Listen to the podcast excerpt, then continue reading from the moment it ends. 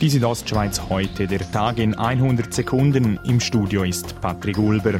In Graubünden haben viele Bäume unter der lang anhaltenden Trockenheit vom letzten Sommer gelitten und sind darum abgestorben. Dazu Marco Vanoni vom Amt für Wald und Natur gefahren. Vor allem in den tieferen wo es wärmer und auch trockener war, zeigen eigentlich trockenheitsangepasste Bäume, wie zum Beispiel der Föhre, dass relativ viel schon abgestorben sind letztes Jahr. Der Churer Landmaschinenspezialist Andreas Mehli macht es vor. Er gewinnt aus Klärschlamm Biokohle und wandelt diese in einem Kraftwerk in Energie um. Mit seiner Pilotanlage will Andreas Mehli nun in Produktion gehen. Das Ziel ist, dass wir die Anlage jetzt in Serie bauen können. Also wir planen auf nächstes Jahr einmal eine Vorserie zu machen. St. Moritz als Gastgeber einer Party der Superlative. 850 sehr gut betuchte indische Gäste feiern eine Pre-Wedding-Party.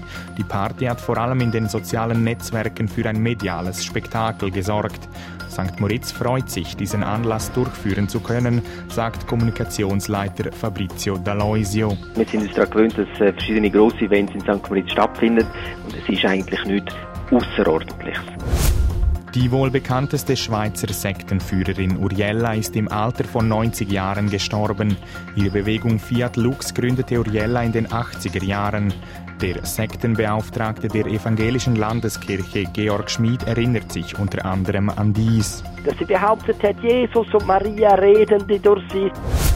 Die Südostschweiz heute, der Tag in 100 Sekunden, auch als Podcast erhältlich.